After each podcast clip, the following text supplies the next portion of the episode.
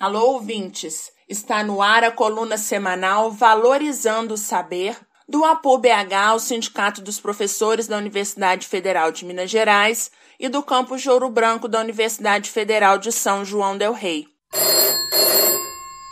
No dia 14 de agosto, entrou em vigor a Lei Geral de Proteção de Dados Pessoais. Você ficou sabendo?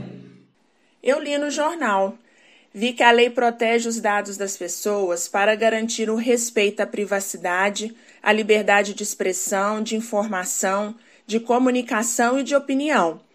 Mas a lei não vai funcionar se as pessoas não ficarem atentas. Outro dia, por exemplo, eu deixei de instalar um aplicativo no meu celular porque ele queria acessar vários dos meus dados pessoais. Você fez muito bem, mas tem outros cuidados em relação à proteção de dados pessoais para os quais a gente precisa prestar bastante atenção. Por exemplo, no artigo 4 da lei está escrito que não há proteção de dados em casos que envolvem a segurança pública, a defesa nacional e a segurança do Estado. Mas isto não está correto? Está correto, sem dúvida. O problema é que estamos diante de um governo autoritário Há poucos dias atrás, o Supremo Tribunal Federal decidiu impedir a continuidade de uma investigação aberta pelo Ministério da Justiça contra quase 600 servidores públicos. Estes servidores estavam sendo investigados por estarem associados a movimentos antifascistas. Eu vi essa notícia.